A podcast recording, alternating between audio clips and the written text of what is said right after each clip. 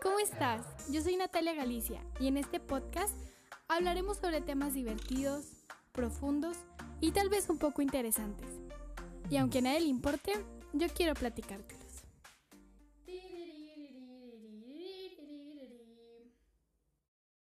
Hola, en el episodio del día de hoy vamos a estar hablando sobre micromachismos, vamos a ver situaciones de violencia que han vivido algunas chicas y nos lo han compartido.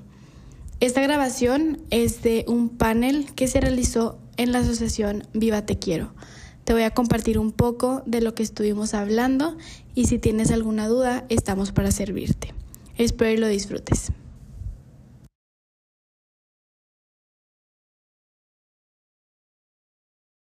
Entiendo. Primero ese pequeño, oye, es que no me gusta que subas eh, fotos así. Ah, bueno, perdón. Y entonces deja de subir fotos. Y al rato no me gusta que le des like a fulano o fulana. Ya, pues ya no le dejo de dar like. Es que no me gusta que platiques con fulano o fulano. Ah, bueno, y empiezan, cada vez entre más se va tolerando esto, más se va normalizando pero de normal no tiene nada. Y es que el hecho de que esté normalizado no significa que esté bien, ni que sea saludable, ni que nosotros como mujeres tengamos que aceptar estas conductas. Ahora, hay un patrón que yo estoy viendo aquí que es el control, que para mí es el primer, la primera alerta de, violencia en una relación, incluso cuando es una relación de noviazgo, ¿no? Cuando no tenemos ni siquiera un compromiso eh, mucho más sólido de por medio, y entonces lo dejamos pasar porque creemos y, existe la creencia cultural de que si me quiere, me cuida y entonces si me cuida, me cela, cuando esto, los celos no son un reflejo de amor, ¿no? Ahora, yo tengo una duda para Adriana, que está aquí con nosotros, que es la abogada de Viva Te Quiero, y me gustaría preguntar, Adri, legalmente, ¿hay algo que podemos hacer en una situación como esta cuando el vínculo es solo una relación de noviazgo y, hay un control de este tipo, ¿qué, podría hacer eh, la usuaria en este caso?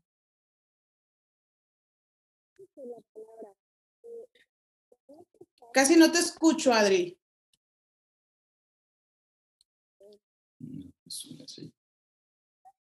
No, muy poco.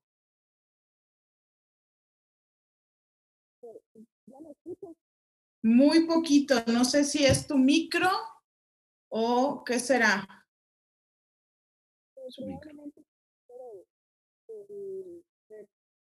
A ver, quítaselos a ver si así te escuchamos mejor. Hola, es que, bueno, ya estoy hablando sin audífono. Bueno, eh, te... yo siempre he creído y desde luego que muchos focos rojos empiezan desde el noviazgo. Esa cuestión de control es como de alguna manera un tipo de violencia. Mejor dicho, no es una manera, es un tipo de violencia en la cual estamos hablando de una violencia psicológica. Si en algún momento una relación empieza a afectar tu salud emocional, ahí estamos hablando de que, como repito, hay una violencia psicológica y por lo tanto la violencia se sanciona. En este caso, ¿qué pudiera hacer la persona si por algo está yendo usualmente a terapia y demás? Porque bueno, ya le ya esto le ocasionó daño a su integridad moral, por así decirlo. Esta persona sí puede de alguna manera promover una denuncia porque en contra de esa persona por ejercer tipo de control, porque ahí estamos hablando que hay violencia psicológica. Con la violencia psicológica, me imagino que más adelante se irá desarrollando durante la plática. Podemos hablar concretamente de eso, pero en definitiva, si una persona ha sido dañada de forma psicológica y esto le trae repercusiones, vuelvo a repetir, a su salud mental, por supuesto que puede iniciar eh, un proceso en contra de quien te haya hecho daño. Oye, Adri, y en este caso, por ejemplo, tendría que eh, fundamentarse con, eh, con el terapeuta que le esté tratando o cómo funciona legalmente? desgraciadamente, la violencia psicológica es la más difícil de comprobar. Es incluso la más difícil hasta de denunciar. Sin embargo, no es imposible. ¿Qué formas hay? Para empezar, si bien en este caso eh, esa persona puede de alguna manera comprobar que ha estado yendo a un psicólogo precisamente, pues para decir lo que ha pasado. Ahora bien, dentro del proceso, en este caso penal, que de alguna manera vaya a interponer una denuncia, el mismo, la misma autoridad, en este caso el Ministerio Público, tiene la obligación de practicarle los estudios que sean necesarios, es decir, realizar las pruebas periciales para acreditar la violencia psicológica. No omito que si bien es importante acreditar que si esta persona sufrió violencia psicológica y además de la valoración que el mismo Ministerio Público le haga, lleva, no sé, de terapeuta, de un psicólogo, de otro psicólogo, incluso de un psiquiatra, esta persona puede adjuntar esos documentos y así de alguna manera acreditar que ha sufrido este tipo de violencia. Entonces, obviamente tiene que haber... ¿Sí? Sí puede acreditarlo, sin embargo, para la validez, eh, tengo porque ya me ha tocado un par de casos que me, invitan a, dar esto, este, pero para la validez realmente durante el juicio, sí es importante que sea a través siempre de un perito registrado, por lo menos hablando del estado de Yucatán, que es uno de los, de los que estamos hablando. Eh, me tocó un caso donde me dijeron, oye, mira, necesito que rindas una declaración. Le digo, pues claro que sí. Investigando, eh, la rendí y me dijeron, pero es que sabes que no es válida porque no eres un perito registrado. Entonces. A ver, aquí quiero hacer eh, un análisis, y perdón que te interrumpa, ¿no? Sí. Muchas veces es obvio que un, con, un con un perito, ahora sí que en ecología forense, muy probablemente esta persona tenga que pasar para qué? Para poder acreditar el grado de violencia que sufrió, en este caso psicológico. Sin embargo, si por aparte la persona, en este caso, fue a terapia, fue a otro psicólogo, fue incluso, como dije, al psiquiatra. Esto se puede acreditar, pero que también para la reparación del daño. Entonces, aquí también quiero hacer énfasis en esto. ¿Por qué? Porque muchas veces, si bien esos gastos son generados por la persona que ha sido víctima, sirven para acreditar de alguna manera que existe un daño. ¿Y a qué me quiero referir con la reparación del daño? Que incluso es el pago integral que el agresor en este caso le tiene que hacer a la víctima. Si bien, como tú dices, y qué bueno que lo aclaras y es muy importante tocar este punto. Si bien sí es cierto de que para que a una víctima se le pueda acreditar el grado al que fue sometida de violencia, sí es necesario una prueba pericial en este caso con un forense especialista que muchas veces pues tiene que otorgarlo la fiscalía, más bien no muchas veces, en su caso tiene la obligación de hacerlo. Incluso la persona también si en algún momento necesitaría una prueba psicológica forense por aparte también puede meterla. A lo que voy yo, si de alguna manera necesita que acreditar que por el daño causado ya gastó tanto, pues por eso es necesario que se metan pues todos esos documentos y demás de que ya estuvo yendo al psicólogo. Y por lo tanto se toma para la reparación del daño que le causaron. Exactamente, ahí sí es donde, ahí sí entra el, el, los, los psicólogos no periciales para, en, beneficio de la, de, la, de la, reparación del daño de la, de la víctima de violencia, definitivamente. Ahora, yo tengo, gracias Adri, te agradezco la, la, aclaración. Al final te voy a pasar unas preguntas, Nat, que están, están haciendo ahí en el chat. Este, pero me gustaría preguntarte a ti. a mí. Ajá. Eh, eh, ¿Cómo una persona que está siendo víctima de esta violencia emocional, eh, cómo le afecta a su salud mental, ¿no? Que es lo que queremos acreditar a través de la denuncia que está diciendo Adri. ¿Cómo, cómo, cómo? Mira, hay, hay, hay unos fenómenos que se dan muy directos, entre ellas la, la desvalorización.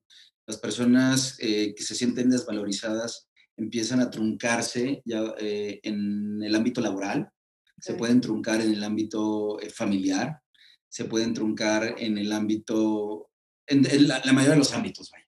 Entonces, una persona que se siente controlada, una persona que siente que no tiene control de su vida, incluso puede hasta perder su trabajo, su negocio, o sea, su familia directa, etcétera, etcétera. Porque es tanta la afectación que puede llegar a ser que la persona siente que no puede funcionar y no existe. O sea, ese es el grado al que puede llegar, de uno de los más altos, ¿no? Eh, al que puede llegar es, si la otra persona no está, yo no existo. A esa sensación. Y ahora, ¿cómo, ¿cómo se ve en un, eh, eh, con base en tu experiencia, cómo se ve una persona en el día a día con, sufriendo esta violencia, ¿no? ¿Cómo, cómo afecta su autoestima y, y, cómo se comporta, ¿no? ¿Cómo puedes darte cuenta tú como profesional de la salud mental que ella está sufriendo esta violencia? Una de ellas es justificando todos y cada uno de los actos violentos. Es una de las cosas que sucede muy a menudo. Las personas que empiezan a sentir ese control empiezan a justificar el por qué, lo están, el por qué están siguiendo estas reglas o por qué están siguiendo lo que la otra persona la dice. Y muchas de esas tienen que ver con, con, entender que eh, que la persona eh, tiene como el control de su vida y no, y porque la está cuidando, ¿no? O porque así lo aceptó, así lo acordaron. Pero en realidad no lo acordaron, llega un punto en donde pues no le quedó más que decir, bueno, pues sí, ¿no? Eh, y, pierden total control de sí, de sí mismos, en general. Em, y, es, y es en el punto donde ya no, ya no son funcionales, dejan de ser funcionales al nivel de que no pueden tomar absolutamente ninguna decisión. Ok, ok. O sea, necesitamos, en este caso, y digo, lo pregunto, aunque yo ya lo sé, sé que hay gente que no lo sabe y por eso lo pregunto, llegamos al punto de tener que pedir la aprobación del agresor para hacer algo. Exactamente. O sea, se, pide la aprobación, eh, les cuesta mucho trabajo tomar una decisión. Okay. O sea, empiezan a perder, así como que no sé qué decidir, pero a un nivel muy, casi, casi no sé qué voy a comer ni qué me voy a poner. ¿Sí me explico? O sea, cosas que deberían ser como de nuestra individualidad. Correcto. Que lo saludable es que sea así. Así es. Oye, ¿quisieras ir a comer un helado con tu mamá? No, no sé. Déjame le pregunto a, a mi pareja, ¿no? Qué fuerte, ¿no? Sí, sí, sí, es muy, muy intenso. Qué fuerte. Este, y desde, y, y, también, por ejemplo, otra de las conductas que se empiezan a ver donde tú dices, híjole, aquí hay algo que ver, hay, que algo que entender, es cuando, cuando no tienen opiniones.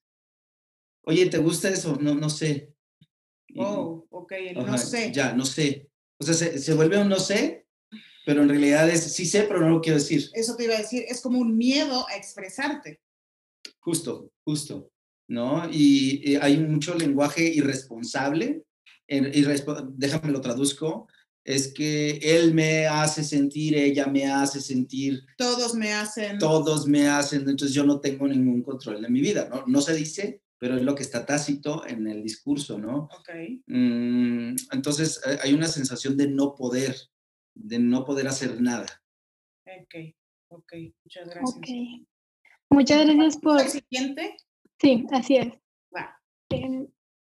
me lo comparto. El siguiente dice, mi relación inició bien, linda como cualquier otra.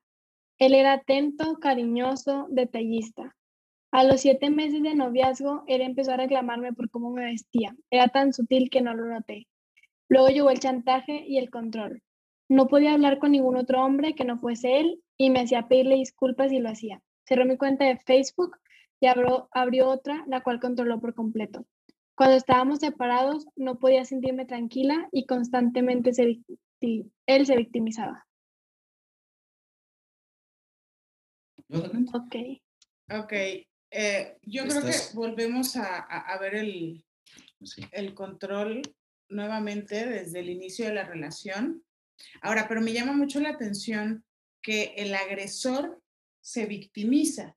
Entonces, ¿también esto es una manera de ejercer control sobre la víctima? Definitivamente, la victimización eh, es una forma de ejercer control. Eh, porque primero eh, agredes y luego es que te agredí porque me heriste, ¿no? Eso es una conducta muy repetitiva, es mm, te, te, te, te, pego, pero es que me hiciste enojar. Sí, yo, y, yo, yo, y, y, es que yo me sentí muy mal porque tú me hiciste enojar, entonces te pegué.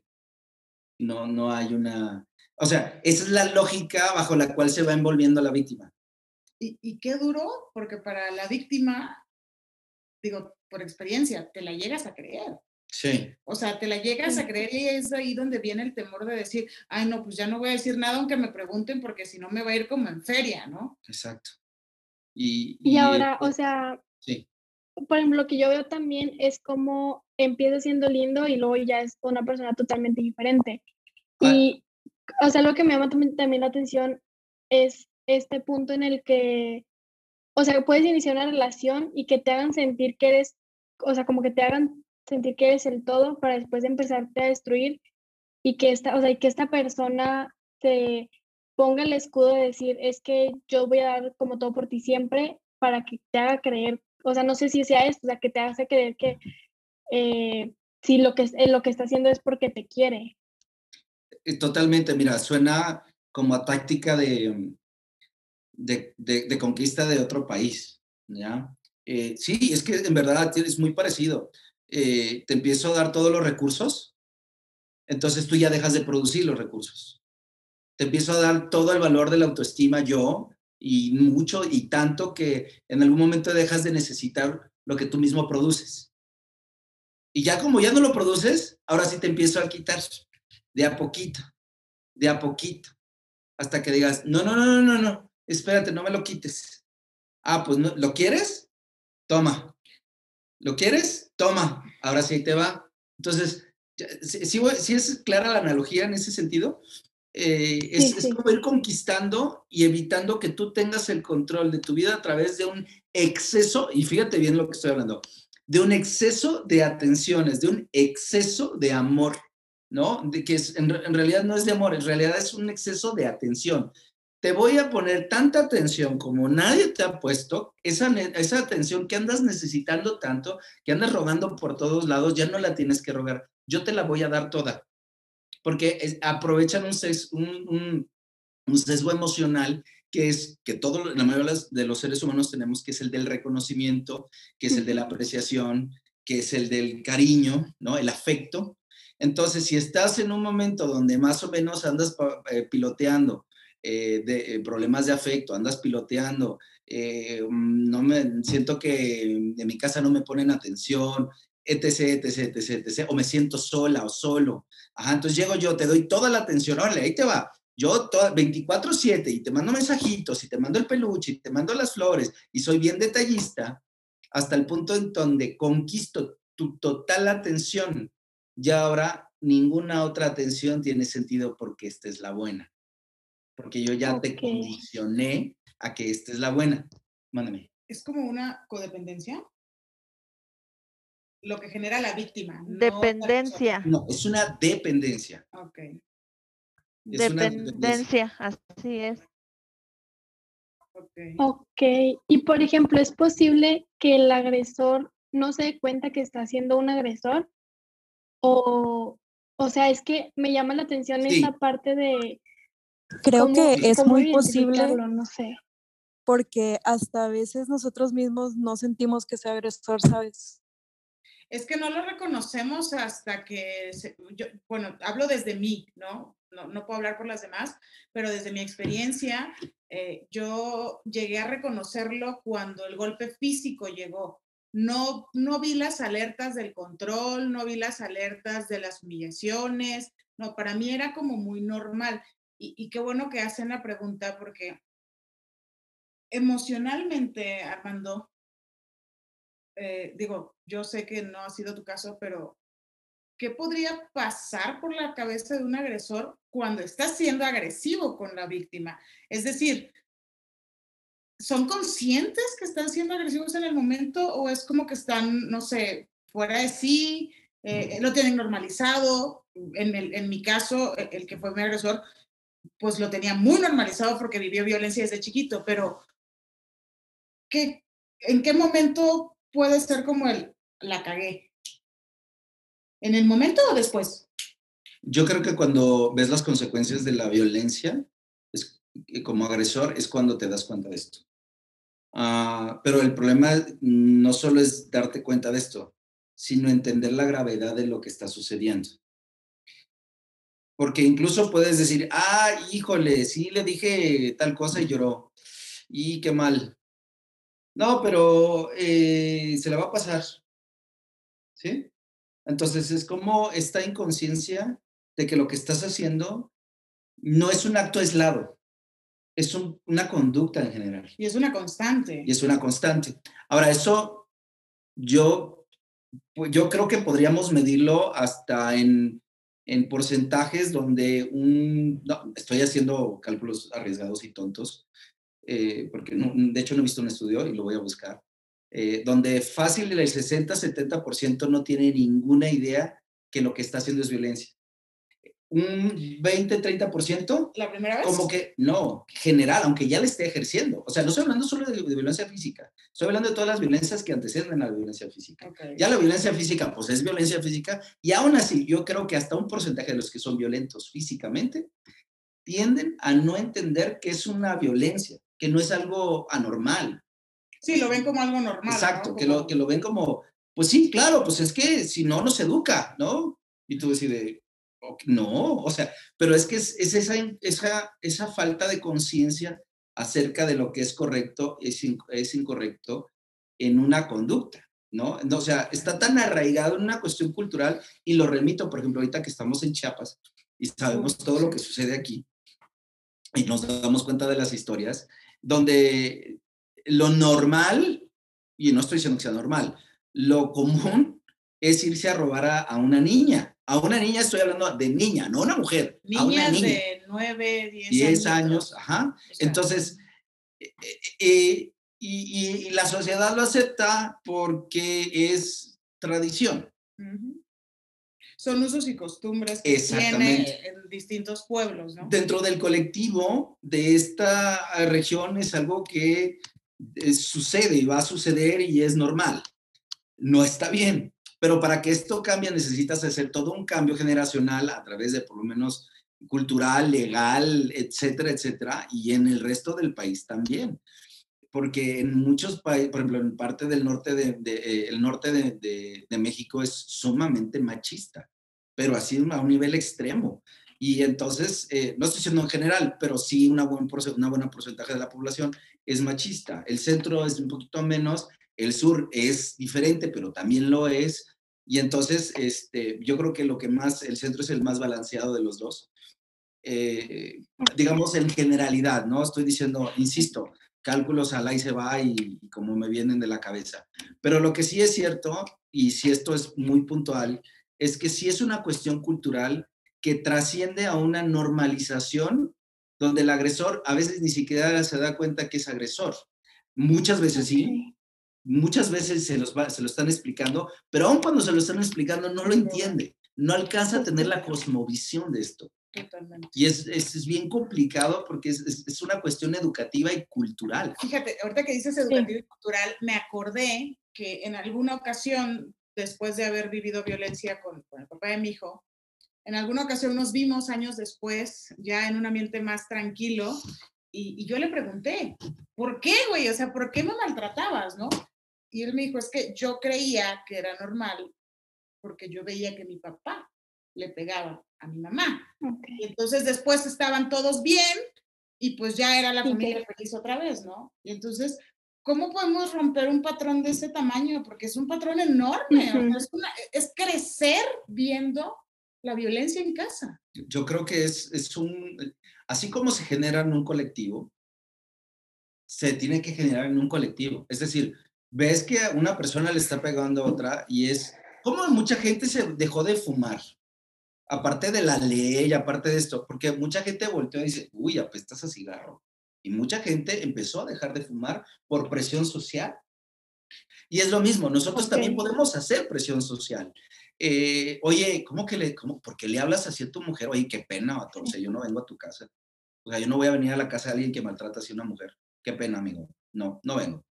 ¿no? Y empiezas a empujar socialmente. Oye, amiga, no puede ser que, que, que no permitas esto. Digo, no es que la abandones en este caso porque no sería eh, razonable, suponiendo. Pero, Pero amiga, estás, es- ajá, em, amiga, estás teniendo, nada más te, te informo porque meterte también en el proceso de las demás personas no solo es metiche, No. sino eh, hay un problema. Recuerdo bien, y esto me pasó, me pasó, eh, íbamos a un grupo de amigos saliendo de un antro cuando estaba yo, este, no sé, tenía como veintitantos años y ya. y este, iba, iba, iba saliendo de un antro, íbamos un grupo y un cuate le estaba pegando a una señora, ¿no? Y entonces nos acercamos todos como para decir, eh, amigo, ¿qué onda? Te vamos a, te vamos a ayudar también a, a, que te sientas igual, ¿no? Y, y entonces la, la primero que se acercó uno de los cuates que tenía que era más valiente que yo, le dijo, hey amigo, ¿por qué le pega a su señora? No voltea a la señora y le dice, cállese, mi marido me pega porque yo quiero. Yo dije, ay, cabrón, no, pues señora, pues con permiso, ¿verdad? Ay, no. ¿Qué vas a hacer? ¿no? Y entonces esto es bien complicado porque también interceder, cuando tú no eres la ley ni la autoridad, como moral, como, como deber social, Así dices tú, ¿qué hago? ¿No? Yo volvería a hacer lo mismo, decir, hey, amigo, hey, ¿qué pasa? Y se la señora me dice, que es mi marido, no se meta. Tiene usted la razón, hay que le, discúlpeme, pero adiós, ¿no? Es que yo creo que ahí es bien complicado, ¿no? El proceso de cada, de cada víctima, porque justo por eso en Viva Te Quiero, cuando llegan y dicen, oye, es que necesito ayuda para mi mamá, para mi amiga, lo siento mucho, pero lo tiene que pedir la persona que lo va a recibir. No podemos estarnos metiendo en los procesos de los demás. Y a veces pareciera que no queremos ayudar, pero no es que no queramos ayudar, es que... Continúa. Perdón, es que además el, el- el meternos es incurrir en la misma práctica que una persona que está controlando. es decir, es. me estoy metiendo en tu vida, no me estás preguntando y estoy buscando interceder. Mira, mira y, y lo voy a decir así bien duro, porque decía mi tía abuela, eh, que en paz descanse, ayudas cuando te la piden, cuando no es chingar, ¿no? Y, y- y va a sonar como, como muy, muy feo, pero híjole, no te queda más que acudir a la autoridad y decir, ¿sabes qué? Vi que le estaban pegando a fulano, ya no puedo hacer más.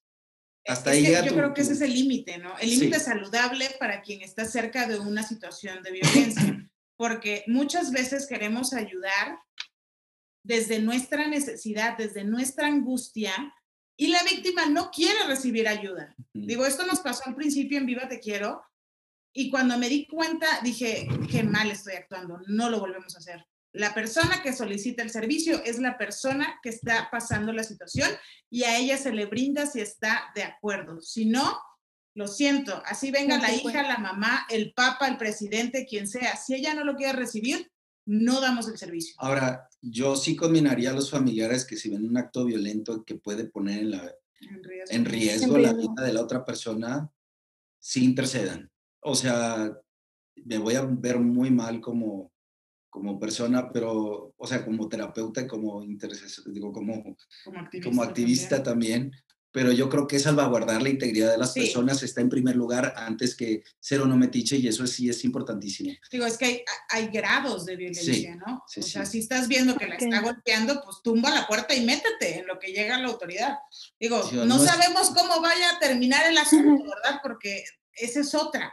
Yo me acuerdo que cuando a mí me golpeaban en público, la gente hacía como que no veía, ¿no? Como, ay, qué pena, eh, pena ajena, y lo puedo entender, pero nadie se metía. Nadie era capaz de decir, oye, güey, no. Y entonces yo creo que una es justo eso que no hacemos la presión social de decir eso está mal, Sí, y, y otra también el temor de que me puedo meter en un problema por interceder por alguien más. claro. Entonces, digo, es un tema, pero siempre, como dice Armando, salvaguardar la integridad física de la persona y después si la persona dice, pues no quiero, pues ni modo, Sí, ¿qué le no hacemos? se puede hacer. Sobre todo, sobre todo en casos donde ya atenta a la vida. O sea, es decir, ¿cu- ¿cuál es el límite? Yo creo que el límite es donde no va a alcanzar el hospital, ¿sabes? Ese es el límite. Y podría decir varias historias de, de la asociación, pero Sí, no. no. Eh, Voy a compartir el siguiente para... ok. Dice, fui abusada sexualmente por el chico con el que salía mientras intentaba dormir. Después me violentó psicológicamente al tratar de enfrentarlo. Él lo niega. Me agredió verbal- verbalmente porque se sintió insu- insultado cuando lo confronté. Sí, volvemos a la parte de la. Ya estoy. Ah, sí. Volvemos Sí. a la parte de la víctima. No. Es que no, no es cierto. Y lo que pasa es que tú ves, y es muy simple. Si desde el principio empezamos a verlo como algo normal, termina siendo algo normal. No, no está bien, pero termina siendo algo común. Sí, totalmente. Nat, me gustaría complementarlo con la siguiente slide. Sí. ¿Podrías, por favor? Permíteme. Sí. Dice, tomé la decisión de vivir con él en una relación de amistad. Pasado el tiempo, comenzó a decirme que tenía sentimientos por mí. Yo constantemente le decía que no quería nada con él. Después de su, su insistencia, terminamos besándonos y durmiendo juntos. Un día mientras dormíamos, se acercó a mí y mantuvimos relaciones sexuales. A partir de ahí, me despertaba cada noche por la madrugada para que sucediera. Yo no decía que sí, pero tampoco que no. Yo no entendía que eso no estaba bien, que no era normal. Pasé de no querer nada a depender de él. Finalmente, después de infi- infidelidades, insultos y abusos, terminamos. Hasta tiempo después, supe que todo esto había sido violencia. Ok, aquí me gustaría eh, invitar a Adriana, si, si nos apoya, tengo una duda legal, porque, eh, digo, el relato dice que definitivamente ella no quería nada en un principio, ¿no? Ahora, ¿qué tipo de manipulación? Y ahorita voy contigo, Adri, se me atravesó otra duda. Este, ¿Qué tipo de manipulación ejercen en una mujer para pasar del no quiero nada al voy a aceptar. O sea, al, al ya que, al está bien, ¿no? Mm. ¿Qué pasa? ¿Cuál es, dónde está el foco de alerta ahí para las, nosotros las mujeres? Es un condicionamiento que va parte a parte, pero yo creo que donde debemos de poner el foco de alerta es en cuando empieza a cruzar cualquier línea que le dijiste desde el principio, no. No es no y se acabó, pero es que sigue y te cierro la puerta completamente. Pero a veces no tenemos el valor de hacer eso. Exactamente, porque Sí. hay una situación de, de, ay, ay, me voy a ver muy grosera, que te valga tres pepinos. No, o sea, no es no, porque empiezas a ceder ante un sí y se empieza a crear un marco de realidad. Lo voy a traducir. Ah, eso Ah, eso voy. Eh, Sí, alguna vez estoy favor. seguro que todos, todos, todas hemos estado en alguna discusión y cuando salimos de la discusión, claro, le hubiera dicho esto, esto, esto, esto, esto y esto. Eso es un marco de realidad que se formó durante la discusión. La persona empezaron a poner un marco de sobre dónde, hasta dónde llegaba el argumento o los argumentos. Y entonces no te puedes, o sea, cuando lo está bien, está bien puesto, es muy difícil salirte, a menos que digas, hey, no, este no es el marco. Traducción, es que, por ejemplo, te lo puedo poner en, en- en- en palabras eh, coercitivas o coercivas, ¿no? Eh, vas a salir conmigo hoy o mañana. ¿Y ¿Quién dijo que quería salir? y quien dijo que quería salir, ¿no? Entonces, yo ya puse el marco, vas a salir conmigo. La pregunta es si es hoy o mañana. ¿Me expliqué? Sí. Entonces, Sí. desde ese punto de vista, yo no tengo opción, es hoy o mañana, pero estoy yendo. Cuando tú dices, no, espérame, en ningún momento acceder contigo. No voy a ir contigo a ningún lado, ni me interesa ir contigo. No voy a ir y deja de preguntar. Basta ya. Ahí rompes el marco completamente. Ok. ¿Qué pasa si no, si no lo rompemos, si no lo identificamos para empezar y si no lo rompemos? eh, si no, o sea, no- podemos no identificarlo en un principio, Pero en el momento en que nos demos cuenta, que me dice, "Ey, ey, ey, ¿a qué hora se accedía a hablar con, a ir, a ir a cenar con este tipo o esta tipa? No, no, ¿sabes qué? Te cancelo, pero no quiero ir. En ningún momento dije querer y, y te dije por, porque se me fue el rollo. No, gracias, bye. Se acabó. Ok, aquí se me viene mucho una pregunta, a lo mejor también para Adri, porque creo que hay muchas situaciones en las que les estamos diciendo que no, aunque a lo mejor rompemos este marco de realidad y decimos no y les estamos insistiendo con un no, y al final de cuentas hacen lo que ellos quieren. O sea, les estás diciendo, no quiero que vengas por mí, no quiero salir contigo, y a los cinco minutos ya están afuera de tu casa para ir a cierto lado. Entonces, no sé si esto sea más como que se pueda hacer algo legalmente o, o algo, o sea, no sé ahí, ahí en, esa, en ese punto. Adri, ¿esto es catalogado como abuso sexual? Está silenciado tu micro. No te oímos. A ver, ¿ya me escuchan? Sí, ya.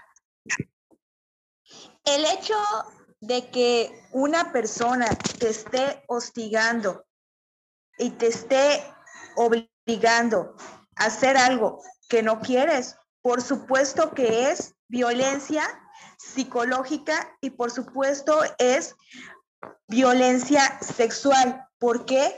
Porque está yendo en contra de tu voluntad. Por ende, sí se puede proceder legalmente. Aquí quiero ser muy enfática. ¿En qué sentido? El Código Penal, si bien manifiesta que existe y se sanciona la violencia familiar, también aquí estamos hablando de que, como dije, hay una violencia sexual de por medio.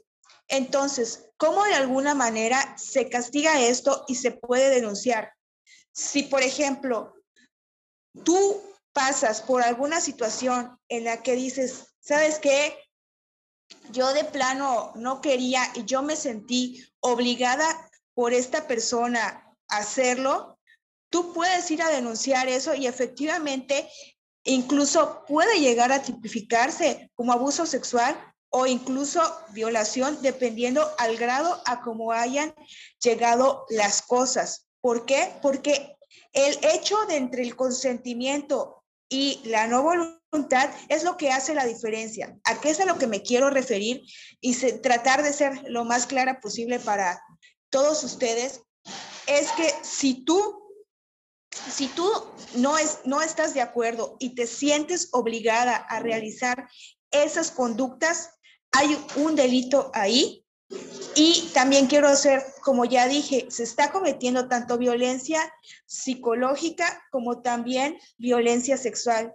Y por lo tanto, sí puedes de alguna manera proceder legalmente en contra de esa persona que te está obligando a hacer conductas que tú de plano no consientes y no quieres. Ok, y por ejemplo, en este tipo de casos, ¿qué tipo de sanción habría hacia el agresor? Bueno, en el caso de violencia sexual de la que estamos hablando, por supuesto que aquí este, hay un procedimiento mucho más severo y en el caso también puede llegar a haber una sanción mucho más fuerte. ¿En qué sentido?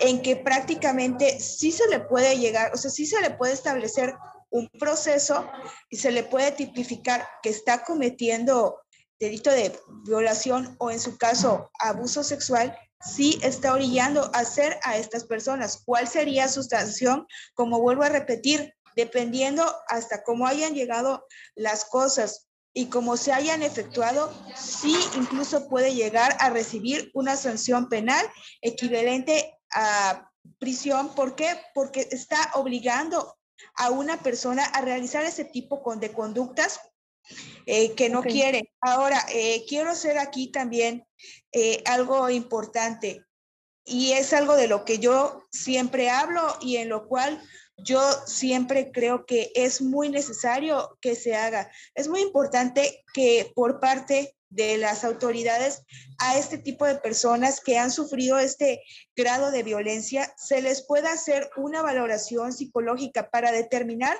que efectivamente esta persona fue obligada a tener, por ejemplo, relaciones sexuales sin su consentimiento, que si bien se vio obligada quizás a realizarlo, ella no era lo que quería y por lo tanto ahí hay un delito que perseguir y por lo tanto ella tiene todo el derecho de denunciar. Muchas gracias, Adri. Entonces, acababan de preguntar en el chat cómo se comprueba y bueno, lo acabas de decir. Me imagino que también, eh, aparte de la, de la, prueba psicológica pericial, también deben de haber... Eh, Físicas. Con el, ajá, exámenes médicos, ¿no? Que, que pueden. Ahora, digo, influyen muchas cosas, ¿no? Porque en este caso, eh, el relato dice que pues fue una constante y mucho tiempo después terminaron yo entiendo, y digo, si estoy mal, corrígeme, que no importa el tiempo que haya pasado, si hubo un delito sexual, podemos denunciar, ¿no? Exactamente. De hecho, un delito sexual es de los más graves que se sancionan. Y una persona, si no se siente en ese momento lista para denunciar, mínimo para que pueda prescribir ese delito, este, pueden ser incluso hasta más de, más de 10 años. O sea, esa persona en, cualquier, en, el tiempo que necesite reponerse puede denunciar, los, eh, puede denunciar todo lo que sufrió por parte de su agresor, porque vuelvo a repetir, también obviamente hay violencia psicológica de, por medio y por lo tanto esta persona cuando realmente se sienta lista puede denunciar eh, porque tiempo hay suficiente para poder hacerlo. Ahora bien, también quiero eh, manifestar, hay circunstancias en las cuales un delito eh, de órdenes de origen sexual no prescribe cuando, por ejemplo, hay menores de edad. ¿Qué quiero decir? Hay muchas mujeres que son obligadas cuando están en la plenitud de su vida, que son en los 15, 16, 17 años, cuando son muy jovencitas y en la mayoría de los casos se ven obligadas a realizar este tipo de actos y muchas veces es por personas mayores de edad. Por lo tanto, en este caso que preguntan cuánto tiempo tengo para denunciar, si se sufrió cuando eras menor de edad, ahora sí que no, no prescribe y pues puedes hacerlo en cualquier momento más adelante en tu vida. Ok, y por ejemplo, bueno, yo he escuchado mucho esta parte de las pruebas este, periciales, pero no sé, o sea, si, si nos puedes explicar un, poco sobre, o sea, qué es lo que se realiza en este tipo de pruebas, nada más como tenerlo como información. Perdón, ¿puedes volver a repetir la pregunta? Sí, o sea, de las pruebas periciales, ¿qué es, o sea, en sí en qué consiste ese tipo de pruebas? Porque tipo yo lo he escuchado mucho, más no sé aún qué son esas pruebas. Mira, las pruebas periciales puede ser una pericial en psicología, que como vuelvo a repetir, esta se realiza para decretar el daño, o sea, para determinar qué tan grave ha sido el daño de la persona. Y muchas veces como, y como hago hincapié porque pues es el pan de cada día y pues siempre eh, que acompaño a alguna víctima, pues me toca llevar este tipo de proceso, ¿no? O sea, por lo general, cuando, y de cajón, o sea, cuando una mujer ha sido víctima de violencia, siempre se le requiere hacer una prueba este, de valoración eh, psicológica. Ahora también, ¿qué puede ser también otro tipo de prueba pericial? Cuando también estamos hablando de un caso de violencia sexual y ha sido reciente, pues también se le tienen que hacer pruebas físicas, pues precisamente para constatar los daños causados por ese acto. Este, asimismo, también son las pruebas periciales cuando, por ejemplo, las víctimas presentan golpes, pues también hay médicos legistas que son los mismos que les van ahora sí que examinar las huellas que hayan tenido por esos golpes. Entonces, son, ¿qué son las pruebas periciales? Pues mira, la definición aquí correcta serían aquellas que realizan especialistas en las materias para determinar el alcance que eh, el alcance de los daños que las víctimas sufrieron. Esto en el caso de violencia y de las que, que ya hablamos. Obviamente, este, digo, existen otras pruebas periciales dentro del proceso penal, pero pues son en otras áreas. Ahorita las que competen para lo que viene siendo en el caso de violencia son las que ya mencioné. Gracias ok, a ti. Perfecto. Gracias. Muchas gracias. Voy a pasar a la siguiente. Genial. Dice, mi relación comenzó como cualquier otra, sin embargo llegó un punto donde pasó de hacerme sentir especial a menospreciar mi talento o hacerme sentir que exageraba cuando pedía un mínimo de atención. La violencia se dio simultáneamente mediante bromas y comentarios, los cuales al principio no identificaba como violencia. Llegué a conformarme y bajar mis expectativas a raíz de años de maltrato y desprecio.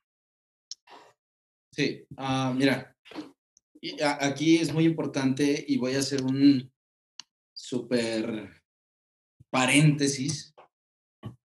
Eh, la mente inconsciente no comprende de bromas, es directa, o sea, lo que le dices es, eso es. Y, mucha gente, ah, es que soy bien bruto. Pues es muy probable que tu comportamiento sea de bien bruto, ¿no? Eh, porque la, la mente inconsciente funciona así. Ahora, la mente inconsciente y la consciente, aunque son dos cosas distintas, y la consciente es la que nos permite actuar en la realidad, para la, mente inconsciente es la que dirige muchos de nuestros actos cuando no nos estamos dando cuenta. Ahí empieza a tener la raíz nuestro discurso interior sobre quiénes somos y cómo somos.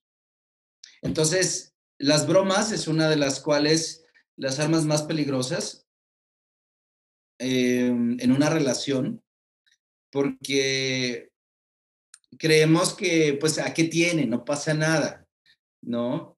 Pues es una broma, o sea, ay, que no tiene sentido el humor. Pero cuando las bromas son ofensivas, denigrantes, desvalorizantes, eh, no se pasan a nuestro inconsciente como broma. En cuanto alguien bromee contigo de manera eh, graciosa, Real. Sobre cosas que son desvalorizantes para ti, yo creo que eso es un foco rojo. No importa si sea tu pareja, amigo, familia, te valga un pepino. Corta esa parte de no. No hagas esas bromas porque es muy peligroso a largo plazo. Tu mente inconsciente empieza a recibirlo como una verdad. Hay hasta un dicho muy feo eh, en, en- tabasqueño que dice entre broma y risa, ahí te va la, Longaniza. longaniza, ¿no? Y es que es entre broma y risa, te digo una verdad. Es que, es que es como esas bromitas de tipo, ¿no? De que nos sentimos con el derecho de opinar del cuerpo de todo mundo y apenas ves a alguien le dices, ¡ay, te ves más gordita! ¿No? Como dicen en Mérida, estás hermosa. Y, y esas bromas van acabando poco a poco con nuestra autoestima, ¿no? Aunque la otra persona lo dijo de broma. Ahora, en esa broma, ¿tú crees que el agresor lo está diciendo de una manera consciente o, o, o, o neta está haciendo una broma para él? No, yo creo que muchas, es que vuelvo otra vez a la parte cultural. Por ejemplo, yo me crié en una familia donde esto era muy común. Entonces yo crecí, yo crecí pensando que eso era lo normal. Con el tiempo me di cuenta que eso no estaba bien. Con el, cuento, con el tiempo me di cuenta que eh, hacer bromas de ese tipo era denigrante, era agresivo, era pasivo-agresivo y además no estaba bien, ¿no? Eh, lo entendí, me costó mucho trabajo entenderlo porque, ay, ¿qué tienes? Una broma, o sea, es un chiste, porque, porque te... Y después cuando empecé a entender el funcionamiento del cerebro dije, ay, caray, no, pues esas bromas ya no caben, ¿no? Y entonces es, es entender un poquito con más información que eso no está bien, que esas bromas no están bien y además sí tienen una repercusión a largo plazo. Mira, tan es así que, que, que a veces como nosotros vamos teniendo con la convivencia eh, tanta compenetración con nuestra pareja que nuestra palabra tiene un valor y un peso y un poder, ¿sí? Sí, de- y esto pasa hasta con lo, cuando llega a veces, eh, bueno, tradicionalmente, eh, bueno, en la antigüedad, eh, cuando llegaba el marido del trabajo y le, le decía a la mujer, oye, ¿te ves cansado? Y él venía, él venía con toda la pila y decía, ah, sí, no sé por qué. Si hace rato tenía ganas, ¿no? Pero es que es ese poder que a veces ejercemos. Oye, creo que, que eso que estás haciendo no se te ve tan bien. Ay, de verdad, chin, Mejor me cambio. mejor me cambio, ¿no? Porque ya tu poder, tu- el poder que tenemos sobre la otra persona a través de la relación se empieza a ejercer. Pero si tú, si el, por- porque es una, es una cuestión de vulnerabilidad y de confianza que se va otorgando conforme va pasando el tiempo y la relación. Nos vamos acostumbrando a la otra persona. Es como mamá. Mamá y papá tienen un poder bien fuerte sobre lo que dicen sobre nosotros. Aún ya de adultos. Si papá dice, es que eres un idiota, ay, cabrón, espérate, pero ya tengo 40 años, ya estoy, pero no importa.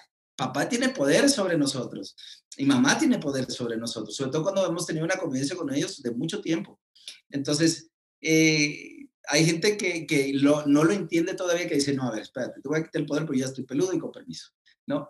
Y desde ese punto de vista, lo mismo pasa con la pareja, porque empezamos a tener una, ya sea una codependencia, una, de, una interdependencia o un, un- una dependencia hacia la pareja, ¿no? Pero en cualquiera de los casos abrimos nuestros corazones, abrimos nuestra mente inconsciente, abrimos todo nuestro ser a la persona y la persona tiene un poder de palabra.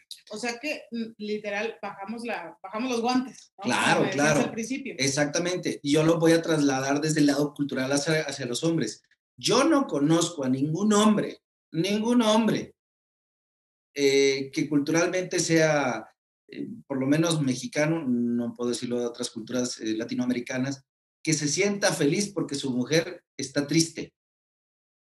Es como que un A chingar, a ver, componente. otra vez. No conoces ningún hombre que se sienta feliz porque su mujer está triste. Así y es. entonces, culturalmente los, los hombres estamos supeditados a, eh, a responsabilizarnos perdón, del bienestar de la sonrisa de la mujer. ¿y entonces por qué nos agreden? Ah, es que entra en la otra parte.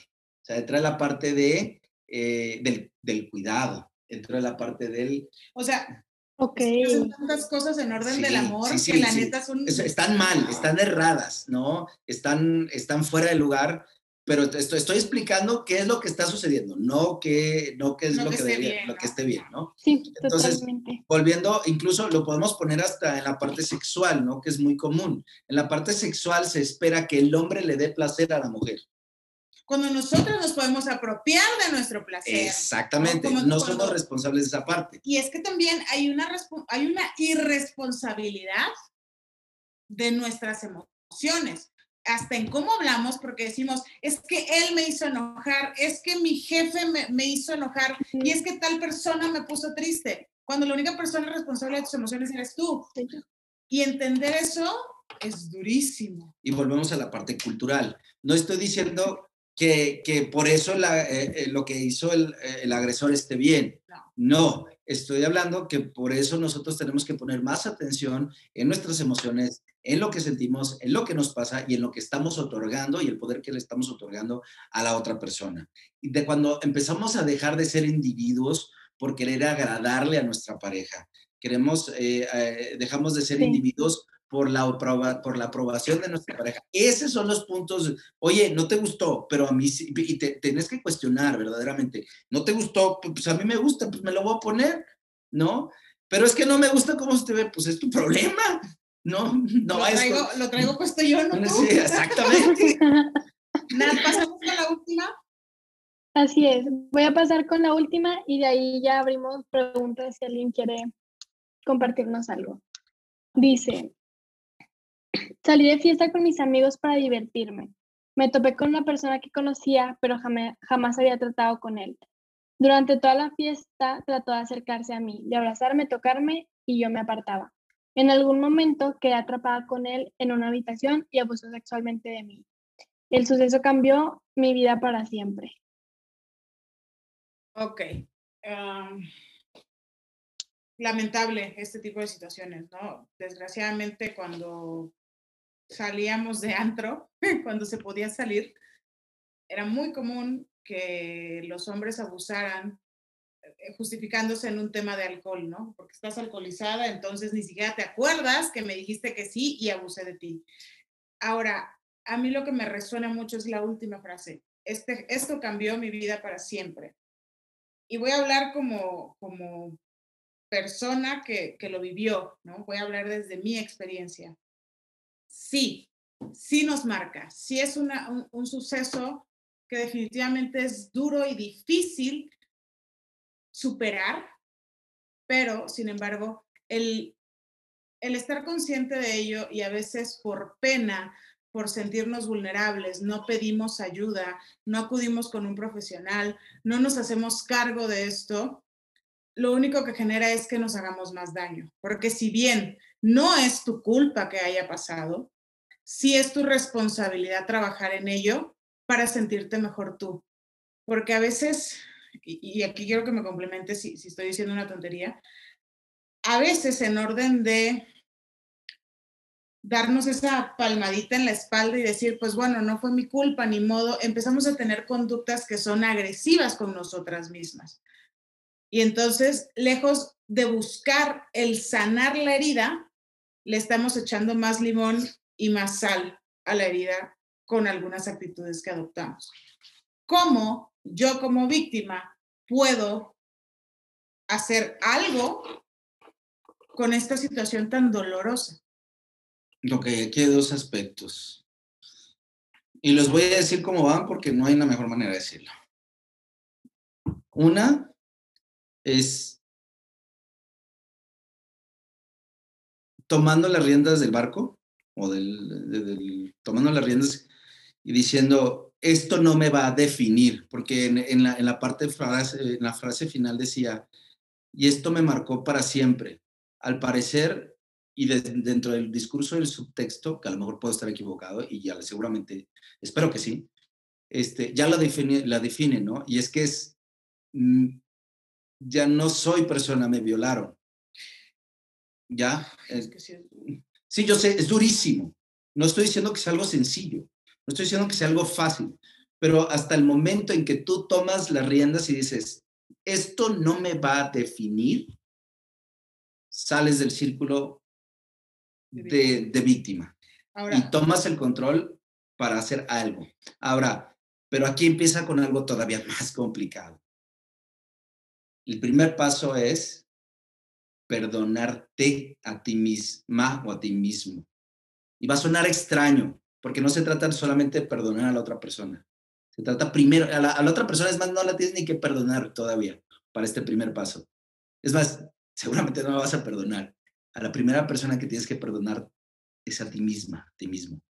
Porque cuando te perdonas a ti misma, a ti mismo, te permites hacer algo. Porque muchas de las personas dicen, es que no me voy a culpar, no me voy a culpar, pero por dentro es, ¿por qué mierdas permití esto? Y es que, ay. Tranquilo, aquí estoy. Tomamos un papel de, de una conciencia a medias de decir, sé que pasó, pero ya cuando lo dices con las palabras correctas, con las palabras que son, cuando dices, abusaron de mí, me violaron, ¿qué pasa en, eh, en el proceso interno emocional que es un shock como muy fuerte? Sí, lo que pasa es que se está volviendo algo, es algo que yo eh, eh, Mira, cuando te das cuenta es que pasas de lo inconsciente a lo consciente y te lo voy a explicar en palabras que podamos todos visualizar. en una mesa de operaciones está el doctor y te está abriendo. ¿Ya? Y entonces, aunque estés anestesiado, anestesiada, te está abriendo y te está sacando triple y medio. Siempre entre tú y el doctor, aunque tú estés consciente o inconsciente, generalmente ponen una telita para que tú no veas. Eso lo saben muy bien las mujeres que, que tuvieron una cesárea. Eh, sí. Ajá. ¿Te imaginas el shock de repente abrir la cortina y ver cómo toda está llena de sangre? Es muy duro. Y eso es lo que sucede cuando te das cuenta y le pones nombre.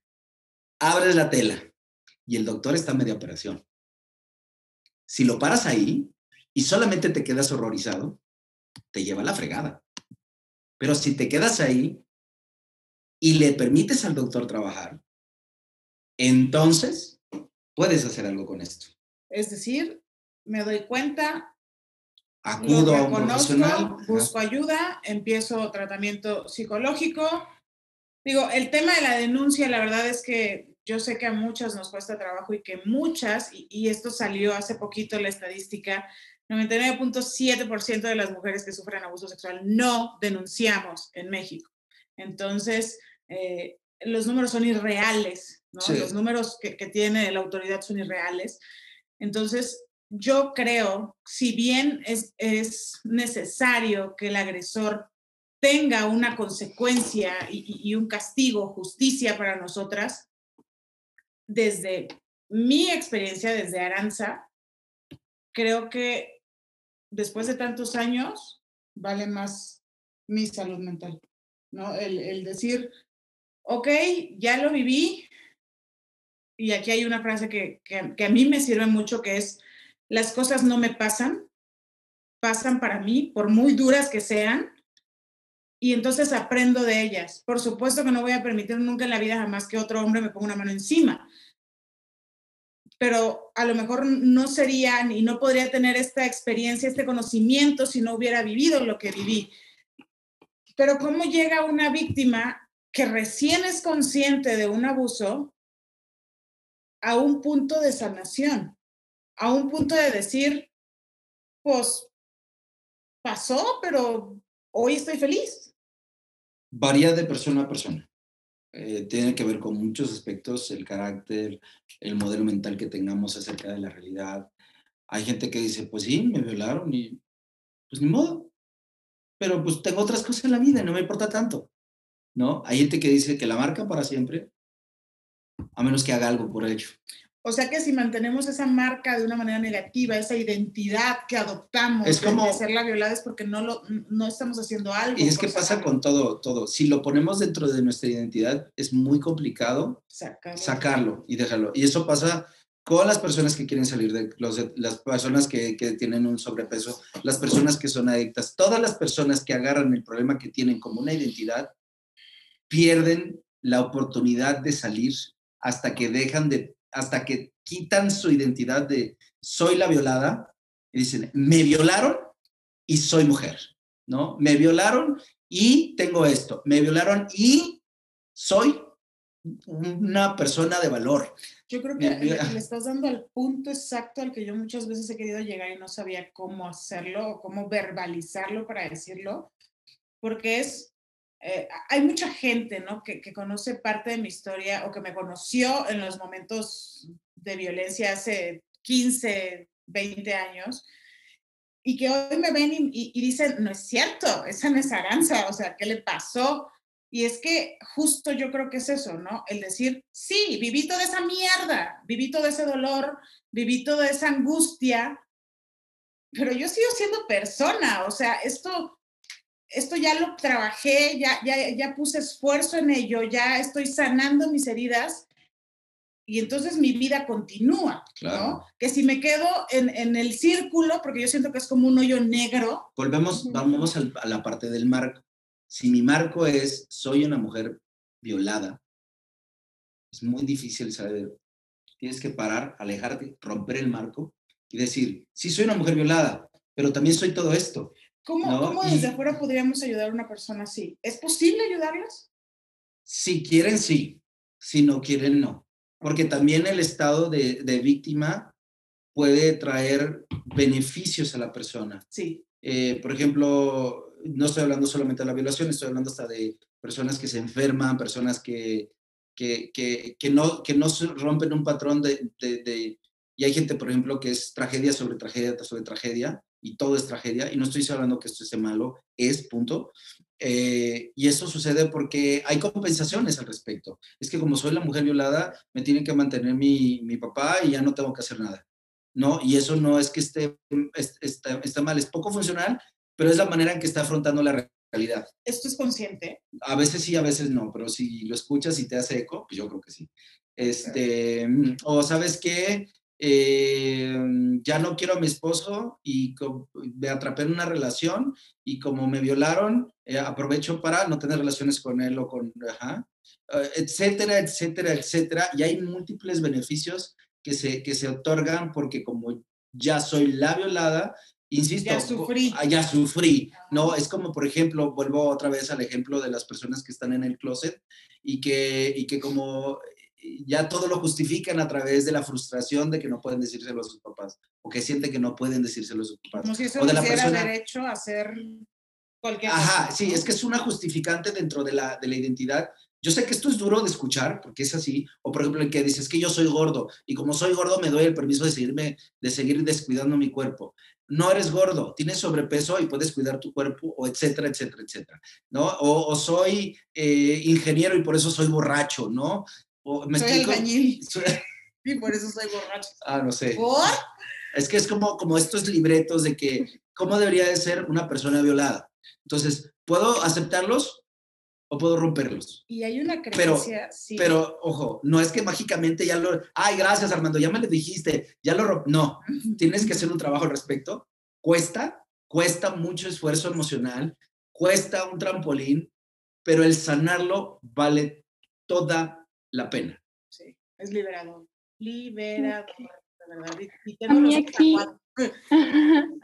Ahorita me, o sea, me gustaría tocar un tema en el que cómo, o sea, de, de los machismos que hay, o sea, cómo nos podemos dar cuenta de esos pequeños machismos que, hay- que pueden estar existiendo y que no nos estamos dando cuenta. O sea, ¿cuáles podrían ser estas actitudes como de alerta a la hora de empezar una relación o estar en una relación?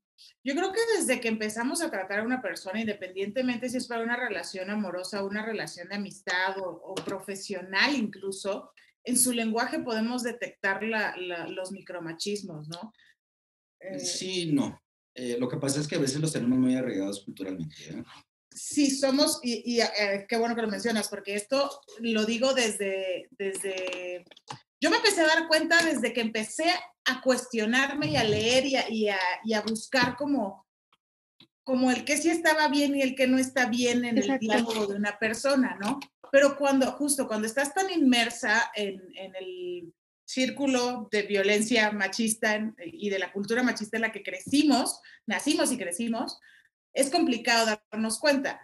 Ahora, yo creo que con, el- con la fuerza que tiene ahorita el movimiento feminista y que tenemos la información al alcance de un clic en la mano, yo creo que también requiere de nosotros cuestionarnos, cuestionar si esto está bien, o sea, si la conducta que está teniendo mi novio, mi amigo, mi compadre, lo que sea, es machista o no. Ahora, hay un tema ahí bien importante, que cuando empiezas a poner atención y empiezas a darte cuenta de estos machismos o de estos micromachismos alrededor, te vas a sorprender, porque son muy, muy comunes, de gente tan cercana a ti que dices, oh my God, ¿cómo no me había dado cuenta? Incluso de, de, de- de ti mismo como mujer. Sí, Ajá, de ti misma como mujer. A veces yo, Sí. por ejemplo, me ha tocado ve- ver, algunos con Aranza, le digo, oye, creo que eso anda fuera del lugar,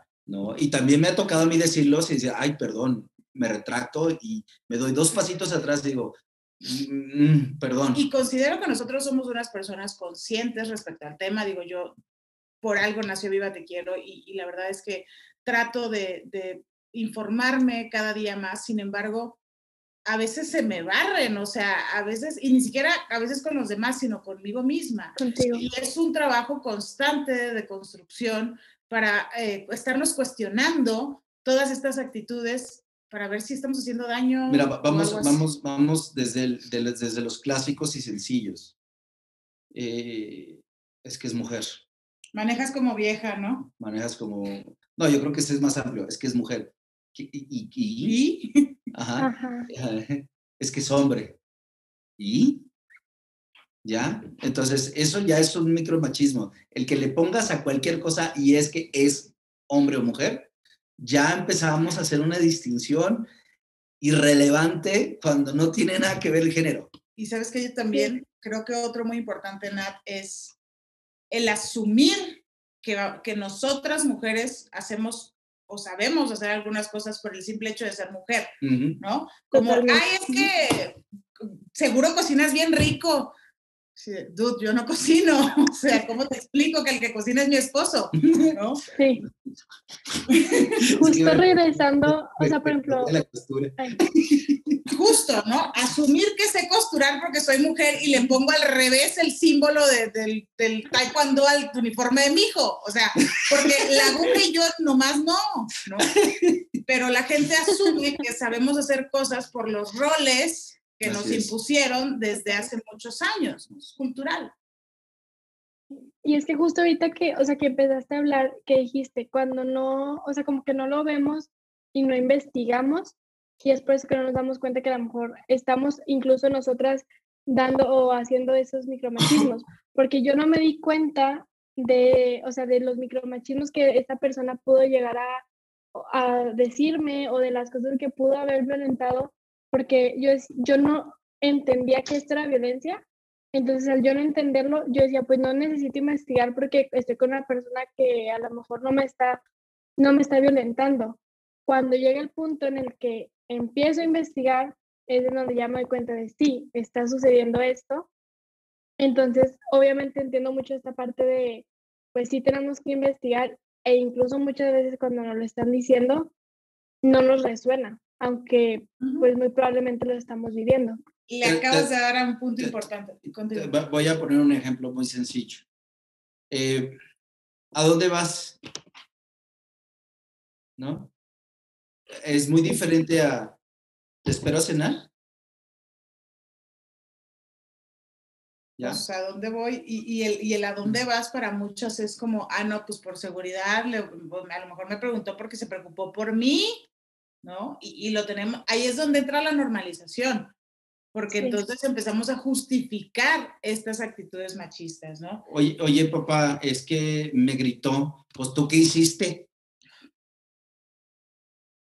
No, no. ¿no? Ahora es mi culpa, entonces. Ajá, claro, ¿no? Y fíjate, ese es otro punto importante. Cuando estás en una situación de violencia, corres o vas al lugar que consideras seguro. ¿Y qué recibes? Más violencia. Justamente, eh, cuando yo me doy cuenta que esto era violencia, la, prim- o sea, la primera persona a la que yo dije le voy a contar o necesito hablar con ella era una persona que me había estado haciendo violencia desde muy pequeña. No lo hice y después, y ahorita justo me doy cuenta de, iba a ir con esa persona que me estaba haciendo lo mismo que me hizo la otra persona, ¿no? Entonces, eh, sí, o sea, tío, me resuena mucho esta parte de regresas al lado donde te están haciendo violencia y al final de cuentas vas a recibir las mismas respuestas de es que fue tu culpa. A lo mejor no con esas palabras, pero muy Pero sí probablemente con las con- actitudes. ¿no? Exacto. Sí, sí, sí, muy cañón. Yo, yo me acuerdo perfecto que yo decía, pues de aguantar a toda la familia chingándome ah, y estar escuchando, tú te lo buscaste, para que te embarazaste, querías marido, no sé qué, bla, bla, bla, bla, bla. Prefería aguantar al agresor 15 días que estaba en tierra y 15 días que estaba en plataforma, podía yo vivir tranquila. ¿no? Y entonces, no es que vayas buscando lo mejor, es que a veces nos inclinamos por lo menos jodido, porque no vemos otras opciones. Y justo eso es lo que nosotras, todo el equipo de Viva Te Quiero que aquí está conectado, eh, es lo que nosotros intentamos siempre hacer, mostrarle a las mujeres sus opciones, tanto legales como emocionales, y hacerles saber que siempre hay opciones, aunque esté muy oscuro alrededor, si pones mucha atención y ampliamos ese mapa mental o rompemos ese marco, como dice Armando, podemos encontrar una lucecita en medio del caos, ¿no? Nat, ¿alguna otra pregunta? Así es. ¿O algún Ah, bueno, sí. Eh, Sí, sí. Armando tiene un comentario. Ah, ok. ¿Qué pasó? No, otra, otra cosa, por ejemplo, que se da mucho es el mansplaining, ¿no? Que es el, Sí. eh, Sí. yo, yo me he cachado en haciendo mansplaining y digo, perdón, disculpe, este, con, con permiso, ¿no? Y ya tomo, tomo retirada, eh, porque es, no, y, me- y también desde el lado, eh, eh, digamos, de las mujeres cuando hasta buscan a veces el mansplaining, ¿no? Cuando dice, hey, toma tus decisiones, velo tú, autorízate a ti misma a vivir esta experiencia, ¿no? Eso es importantísimo. Eh, otra cosa es eh, cuando minimizan las cosas que hacen. Ah, y nomás eso. O, o ¿por, qué, ¿por qué tan poquito? Ay, no estaba tan bueno. Justo. ¿Te gustó la comida? No, pero tenía hambre. No, y ta- pero es que hay una. ¿Cómo, ¿Cuál sería la diferencia? Porque también puede no gustarte. Entonces, no. ¿Por, ¿por qué no te gustó? Pues a mi gusto le falta sal. Es muy diferente a, pues, pues ya ves, apenas si cocinas, ¿no? ¿No? Entonces, e- eso es, un, es- es- volviendo a los micromachismos. Nomás quería poner ejemplos, perdón. Estoy No. Ok, ok. Alguien que esté conectada, escuchando, conectado, escuchando, que tenga alguna duda que nos la quiera compartir, ya sea por chat o abriendo micrófono. O alguna experiencia que quisieran poner en la mesa. Ah, ok. Que si nos puedes explicar un poco qué es el mansplaining. Oh, el mansplaining. Eh, por ejemplo, em, oye, Mira, creo que aquí tengo creo que una buena definición. Oh. Espérame un... Este, mira, el término mansplaining conjuga la palabra men de hombre y explaining que de, de explicar. Entonces es, es como cuando, o sea, el, el hombre a fuerzas quiere explicarte aunque tú ya sabes las respuestas para ese, para lo, para lo que estás viviendo. Como un Tipo- poquito de, Tipo cuando, ahorita me llegó el- la imagen a la cabeza, cuando mm, estás en una reunión de trabajo y hay hombres y como tú eres mujer, parece que la que menos sabe eres tú y entonces hay vatos que se dirigen entre ellos, ignorando a la mujer que está presente. Eso es Por- No, es un sesgo, pero, o sea, es que en el caso sería, por ejemplo, están platicando tú y Nat, ¿no? Ajá. Y, oye, fíjate que vamos a hacer una campaña. No, no, no, es que ¿saben qué? Y me interrumpo yo. Oye, Digo, inter- inter- nos te interrumpo. interrumpes No, no, no, no. Ay, se va a Es que así, aquí está. Momento, se nos apaga la compu. Este, Ok, a ver si ok. Ya. Es el, el mensaje de subtexto es, ustedes no saben, yo como soy hombre les tengo que decir. Tú nos tienes que enseñar. yo les tengo que enseñar, ¿no? Y me parece una reverenda tontería.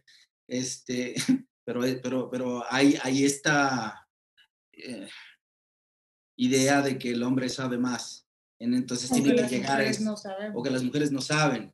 Entonces ese es como un, ¿qué fue? Es, es, es como, es como, si es que es como un, este, eh, si las mujeres explican algo y es como que tú, te, te- como bien dice, ¿no? Te metes y es lo que ellas quieren decir es esto, ¿no? Ajá. Sí, sí, sí. O sea, es- están hablando, las mujeres, ah, ok, ok, o sea, lo que ellas les quiere decir es que es, se trata de esto, esto y esto y esto. Y como que el hecho de, de- de saber de que ya porque tú lo dijiste, pues ya te entendieron, ¿no? sí, Sí, sí, como que la explicación de nosotras no, no, no Ajá, se entendió, no, no es. tuvo valor. así es. Ajá. Ya. Sí, sí, sí quedó claro el, el mansplaining. A ver, ¿quién preguntó? Aquí, Emily. Emily. Ah, ya, Emily. ya, Ya entendí. Genial, Ok. Emily. Ok. gracias. ¿Alguien más tiene alguna otra pregunta? Si no, para ya ir cerrando. Cuéntenos. O algún comentario, algo que quieran decir. ¿Alguna duda sobre la organización? Yo. Ale, abre tu micrófono, Ale. Ale, ¿dónde estás? A lo mejor la va a escribir. O no sé. Es que sabes que no la ¿Es ella? Ah, Ahí sí, está. Aquí está. Ah, ok. Si un adulto tocó mis glúteos mientras era menor de edad, ¿qué se puede hacer? Ya pasó hace dos años. Adri, esta pregunta es para ti. Voy, voy al baño si llega una pregunta. Él era un entrenador de deportes. Nos comenta Ale. Eh, bueno, en esos casos, si tú eras menor de edad y obviamente te tocó y obviamente no fue con tu voluntad y fue porque él quiso, tú aún puedes promover una denuncia porque eso es abuso sexual. No hay otra palabra, no hay otra definición. Vuelvo a decir, desgraciadamente, bueno, lamentablemente, normalizamos ciertas conductas y a veces no nos atrevemos a hablar, como bien lo dijeron, eh, micromachismos y demás. A veces pensamos que el que una persona eh, te dé una nalgada o te toque de cierta forma es normal. No, no es normal, es una conducta que tú no estás provocando, él es un agresor que lo mismo que te está haciendo a ti, le puede hacer a cualquiera y se lo puede hacer de peor manera. Si tú quisieras proceder por algo que a ti te hizo y tú de plano sientes que de alguna manera eh, violentó, ahora sí que te pudo haber traído eh, consecuencias, por supuesto que puedes denunciar. ¿Por qué? Porque eso es un abuso sexual, o sea, porque tocó partes íntimas de tu cuerpo sin que tú... Sin consentimiento. Consentimiento y además, además eras menor de edad, como yo dije. y dice que, que hay, o sea, que muchas niñas tuvieron experiencias parecidas con el tipo. Entonces, eh, más a mi favor, ¿no? Digo, pudiera ser un, punto a su favor para, para el tema legal. Sí, debido a que, a que si en estas circunstancias ha estado pasando en diversas, en diversas veces y con diferentes personas, por lo tanto, ellas todas tienen el derecho de denunciar y decir los actos que esta persona hizo, porque ¿qué es lo que pasa muchas veces? Me parece que comentó Nat que era instructor de algo, ¿no? Sí, sí, sí, de un entrenador de deporte.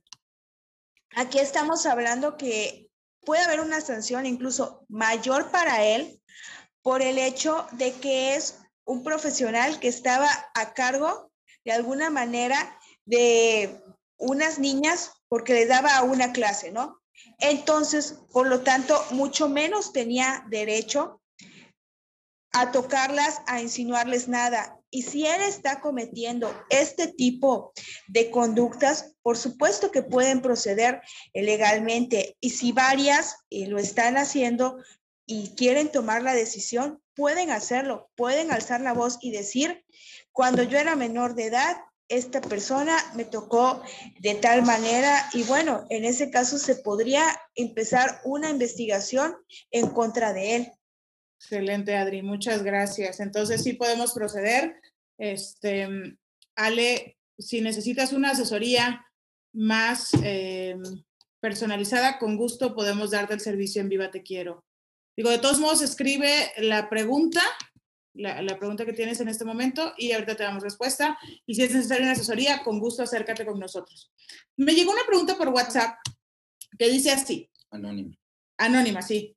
Yo tengo una pregunta que se considera, ¿se considera micromachismo meter a los hijos para ejercer violencia en la pareja? Es decir, están peleando y los hijos quedaron en medio y no los deja ir y le dice a los niños, perdón, te hago daño para fregar a tu mamá. Yo creo que eso no es micromachismo, eso es violencia directa, ¿no? Y digo, metiendo a los hijos hay un daño emocional mucho mayor tanto para mamá como para los hijos, ¿no? Así es. Ya, ya estás ejerciendo, ejerciendo violencia a la pareja y ejerciendo, ejerciendo violencia a los, al menor. Ok. okay. Eh, Nos dice Emily que quiere compartir. Ah, sí, dame, dame chance. Vamos con Ale, que levantó la mano, y luego con Emily. Ok, va. Ale, ¿quieres abrir tu micro? Sí.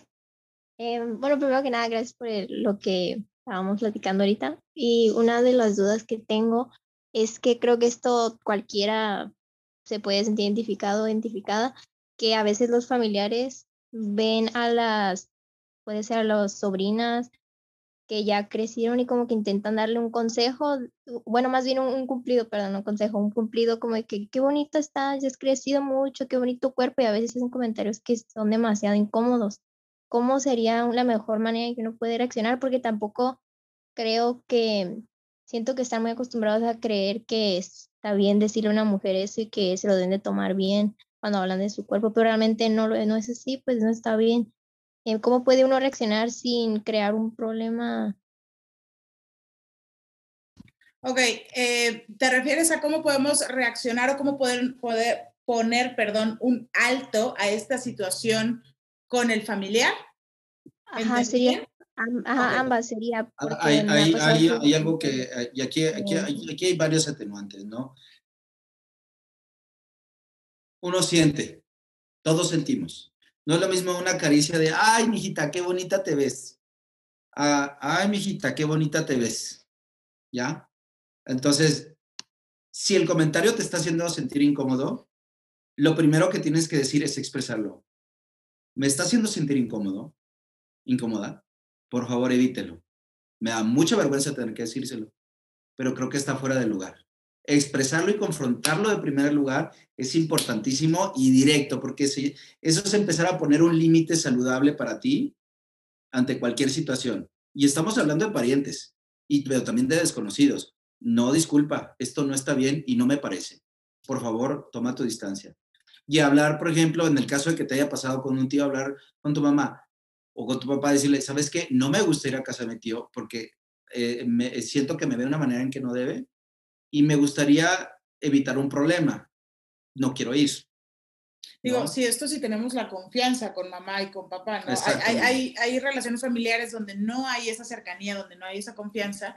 Entonces, yo creo que en este caso también podríamos, si no es mamá y papá, buscar la persona con la que tú te sientas segura y, y con la confianza de expresarlo para poder tomar acción al respecto. Pero sí es importante evidenciarlo ante la persona, Sí, decirle, te estoy viendo que me estás viendo de esta manera y no me parece bien. Me ¿sabes? parece, me parece grosera. Ay, no era mi intención. Yo lo sé, evítelo. Sí, porque a veces reaccionan a la vergüenza, o sea, a la vergüenza de enfrentarlos. Y aquí les quiero compartir una experiencia que viví ayer, ayer en la noche. No. Solo se la conté a Armando porque fuimos a, aquí a un lugar a, a tomar algo, una cerveza, y cuando salimos, Armando me dijo, quiero ir al baño. Y como ya estábamos en la banqueta, yo le dije, ve, yo aquí te espero, ¿no? Digo, era un día de semana, jueves, nueve y No. media de la noche, ni siquiera era súper tarde, ¿no? Y de repente, en lo que Armando venía, pues yo estaba ahí en la banqueta con el celular y así, no sé qué, pegada a la pared. Y de repente, no sé cómo el instinto me hizo voltear. Y cuando yo volteo, el tipo venía con la mano levantada a darme una nalgada, ¿no? Y entonces cuando yo lo volteé a ver, obviamente le dije una palabrota, que no voy a decir en este momento, y eh, el tipo bajó la mano y bajó la cabeza como, como, qué pena, qué vergüenza, ¿no? Me cachó. Y es que eso es lo que pasa con los agresores. Cuando tú tienes el valor de decirles, hey, me estoy dando cuenta de tu intención, basta, hasta aquí, la mayoría, digo, en el primer contacto, sienten vergüenza y dicen, a la chingada, pues ya me cachó, ¿no? Y si me, si, si me ponen evidencia de frente, me va a poner en evidencia con De otros. todos, así es. Entonces, eh, la, para el agresor realmente es quitarle el poder que tiene, porque realmente los agresores sexuales no solo se trata de la sexualidad, sino se trata de un poder. así es. Entonces, cuando tú le quites el poder, pierde el poder de esto. No estoy diciendo que eso lo, lo pueda parar para siempre y que en, en algunos casos no vaya más allá, pero entonces sí es importante. Yo creo que es el, el- el primer paso que tienes que decir, eh, que hacer es evidenciar a la persona estando solos o acompañados. Decirle, hey, eso que estás haciendo no está bien, no me gusta y por favor no lo hagas, ¿no? Es como muy directo. No, por favor, deja de hacerlo. Sí, ¿no? porque ya desde ese momento sabe que no vas a temblar en decírselo en frente de alguien más o decírselo a alguien más o llevar las consecuencias mucho más allá. Así es. ¿Puedo Entonces, agregar una cosita? Sí, sí, sí.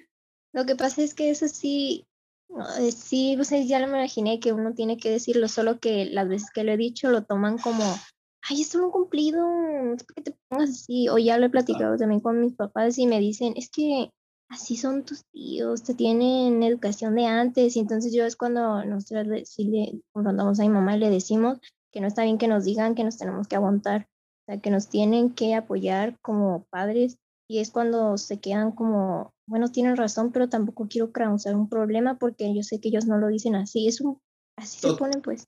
entiendo, entiendo totalmente tu punto y es, ya es volviendo otra vez con los papás, también es ev- evidenciar la falta de empatía de los papás. Pa- Papá, a mí no me va a gustar que mi tío me toque. ¿A ti te va a gustar que mi tío me toque? No, ¿verdad? Entonces, por favor, evítalo. Llévame, llévame, no me lleves ahí. Vamos a otro lado. vamos a otro lado. No sé. Pero O mira, yo ese creo, día- que, yo creo que, que ahí también, y chispas, me siento identificada porque a mí también me pasó esa parte con mi mamá. eh, yo lo que, lo que hice en ese momento fue, y, y considero que no hay una manera suavecita de hablar de la violencia y del abuso. Tiene que ser duro y a la cabeza, directo y como es, con todas sus letras.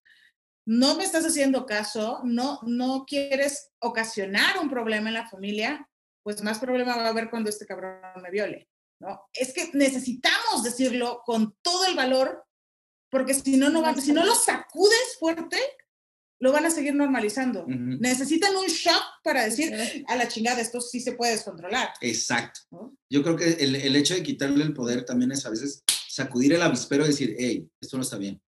No, esto no está bien. Y ni siquiera por ellos, por ti, sí, que claro. es muy importante. No, primero está tú, tu bienestar, tu cuidado. Y, y, y es más, ya le dije, tío, que no me gusta que me hable así, por favor evítelo. Y ya, o sea, es como que Mira, te lo voy a poner de una manera distinta. Todos hemos conocido a esa persona que, híjole, le sacamos la vuelta. Le sacamos la vuelta porque, ay, cómo la hace de pedo. A veces hay que ser esa persona, ¿sabes? Sí. A veces hay que ser esa persona no, mejor no le digo nada porque lo va a gritar, ¿no? Y lo va a decir. Y con toda la pena del mundo, si te da mucha pena, hazlo con pena. Porque es mejor alzar la, alzar la voz y que la gente te escuche y que digan, no, mejor ya no le digo nada, aunque sea mi costumbre, aunque sea, no, no me meto con la niña porque es muy grosera.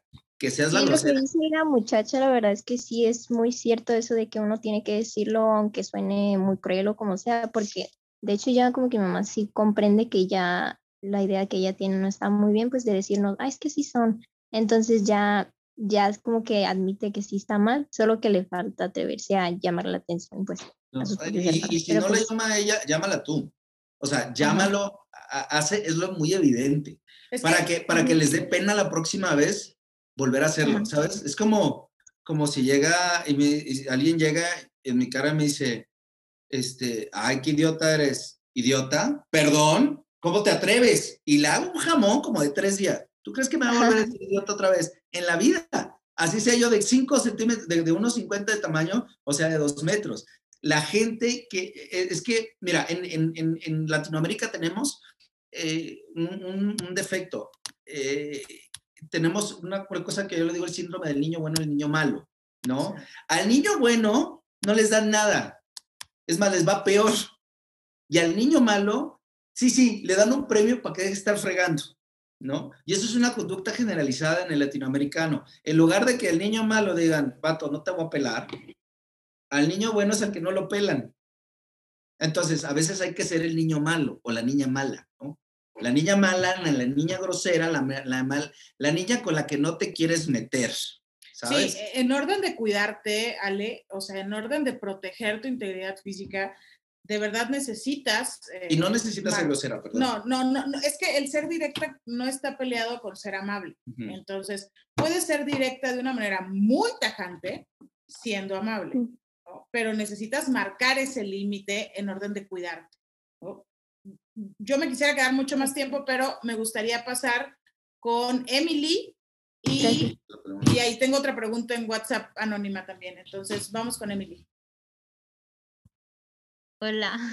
Hola, Emily. Lo que pasa, bueno, nomás quiero como compartir una experiencia que me pasó.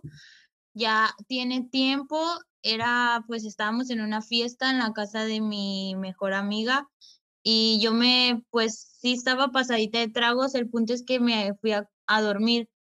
Y en medio de la noche sentí que alguien me había metido mano en la parte de mis boobies, pero estaba como entre dormida y despierta y simplemente me acuerdo que me moví y sentí como sacaron la mano.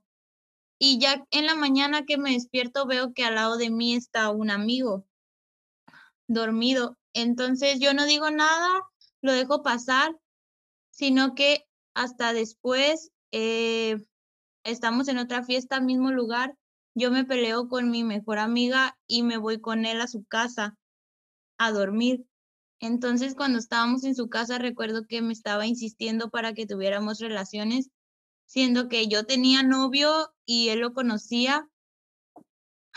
Y le dije que no y no pasó nada, pero después de tiempo lo enfrenté diciendo, preguntándole lo que había hecho, lo de la primera ocasión, y simplemente me dijo así que, ay, pues es que somos amigos, no iba a pasar nada, nomás, nomás era de amigos, pero pues porque le estás exagerando y así.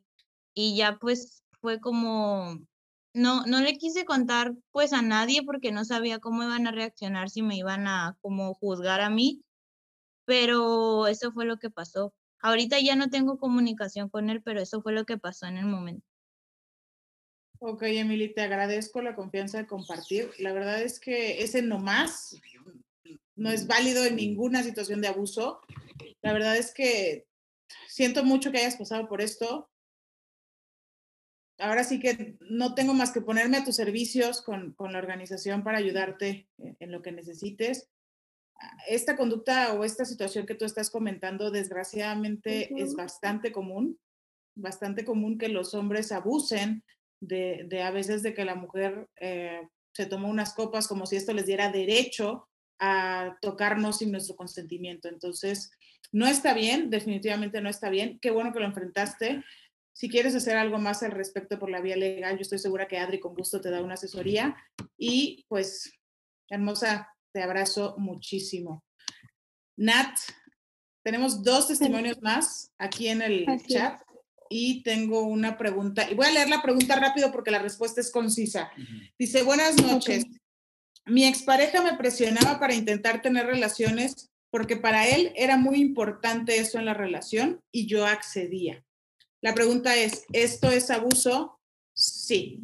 Es, es muy parecido al testimonio que tuvimos en, en, una de las slides, donde aunque tú no verbalizaste el decir no, el hecho de que te estén presionando a hacer algo que no quieres, de que estén uh, tocando tu cuerpo uh, sin tu consentimiento, es un abuso, ¿no? Adri lo explicó perfectamente bien y de verdad eh, no es no y sí es sí. El consentimiento se tiene que dar con todas sus letras. Sí quiero, sí lo deseo o simplemente no. No hay medias tintas, ¿no? Cuando es una medias tintas, cuando no lo sé, tómalo como un no es porque no estás segura, es porque no quieres dar el paso. Y entonces, si aún así lo dan, es un abuso. Ok. ¿Qué hacemos con estos dos testimonios? Ay, me rompió el alma leerlos. Déjame, si quieres los leo. Sí. Dice, nos comparten, ¿cómo le hago cuando mis padres minimizan estos actos? Ejemplo, cuando me morbosean a mí o a mi hermana en la calle y al darme cuenta he alzado la voz preguntando, ¿se te perdió algo? o por favor me puede dejar de mirarme de esa forma. Y mis papás me han tachado de grosera porque según le debo respeto a las personas porque soy mayor que yo, porque son mayores que yo, o me dicen que mejor no hable porque puedo buscarme un problema de agrado. El respeto se gana. El respeto se gana y otra de las cosas es que el respeto no está peleado con, con el autocuidado. A veces cuando uno alza la voz, es un autocuidado. Yo creo que hemos malentendido mucho el respeto con el dejarnos. El dejarnos no está bien. Pero hay que ser objetivos, porque a veces también traemos los guantes puestos. No, a lo mejor el cuate estaba viendo una... No estoy diciendo que esto sea lo que pasó. A veces eh, estamos viendo el anuncio detrás y, y ¿qué me ves? Y yo no estaba viendo nada, y, oiga, discúlpeme. No, no, estaba viendo yo el anuncio, estaba leyendo tal cosa. No estoy diciendo que eso es, no, eh, esto sea no justificante porque el 99% de las veces no es así. Tú eres la excepción, amor.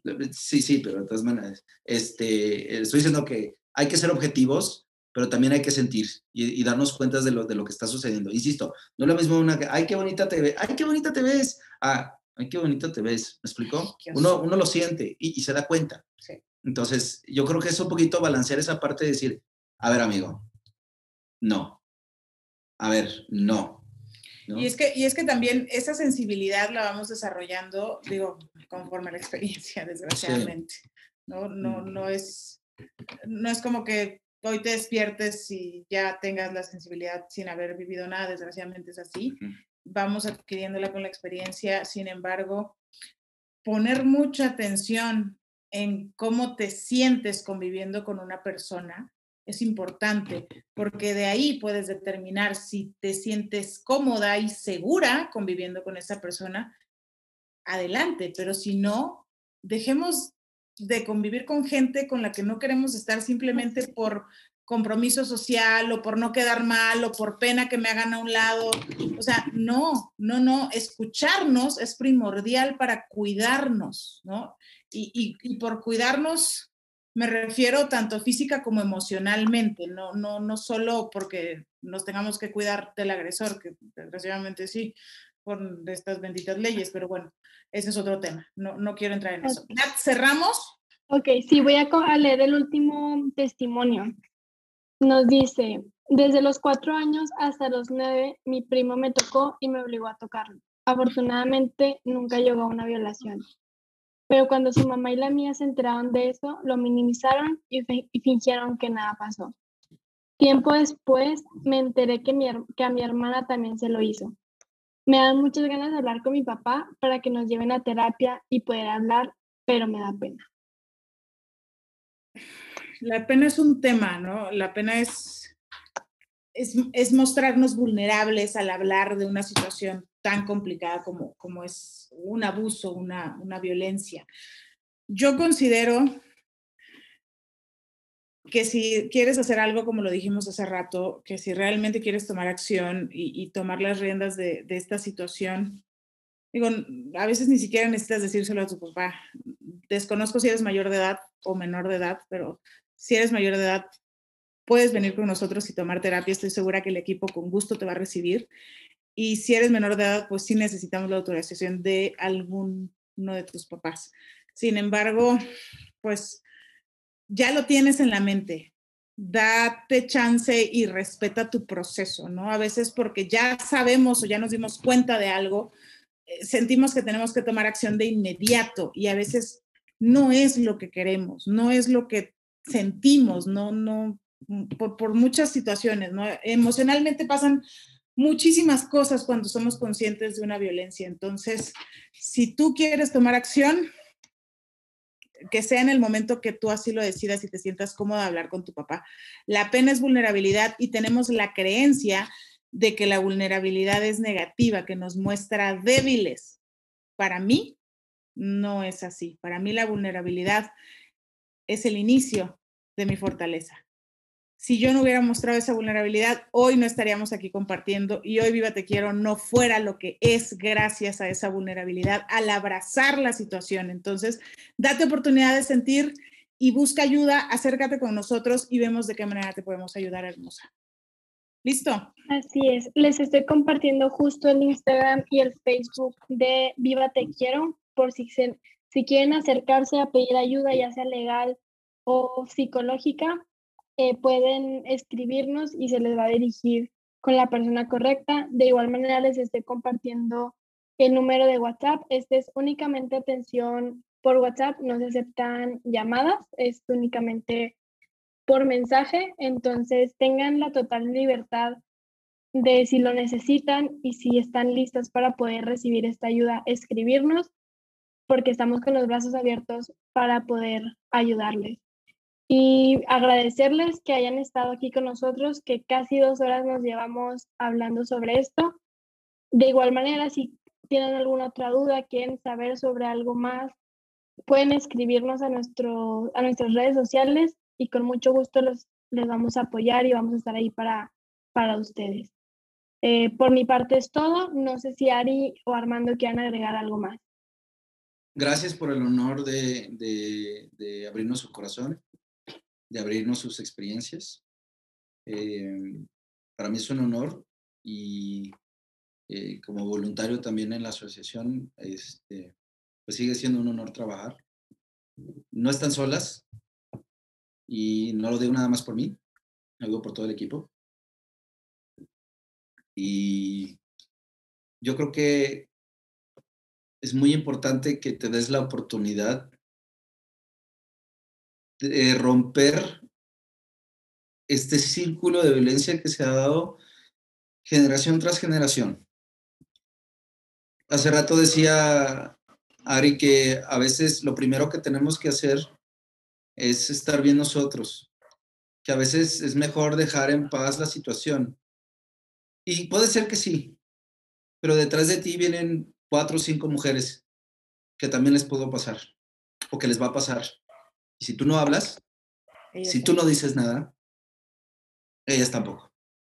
Eh, yo creo que es una cadena que tenemos que romper entre todos, hombres, mujeres, todos, todos los seres humanos, porque esto empieza, el cambio empieza contigo, conmigo, contigo, contigo, contigo. Y entonces, primero tú, y esto es muy importante, primero atiende lo que a ti te toca, pero ojo, una vez, yo creo que no sé si sea tu responsabilidad, porque no es tu responsabilidad, pero como ser humano yo creo que es un deber que todos tenemos. Así como a mí me tocó ver la violencia en mi, casa, que no era una violencia física, era una violencia emocional. Mm, porque mi papá sí la vivió y así creció y así nos educó. Eh, yo amo a mi padre, este, donde sea que esté en el universo, porque ya no existe físicamente en este mundo. Y sé que también sufrió al respecto. Y lo sufrió con su papá y con su mamá y sus abuelos y así. Y me tocó a mí romper lo que a mí me tocaba. Y, y yo creo que si el día de mañana tú te das la oportunidad de romperlo, gracias.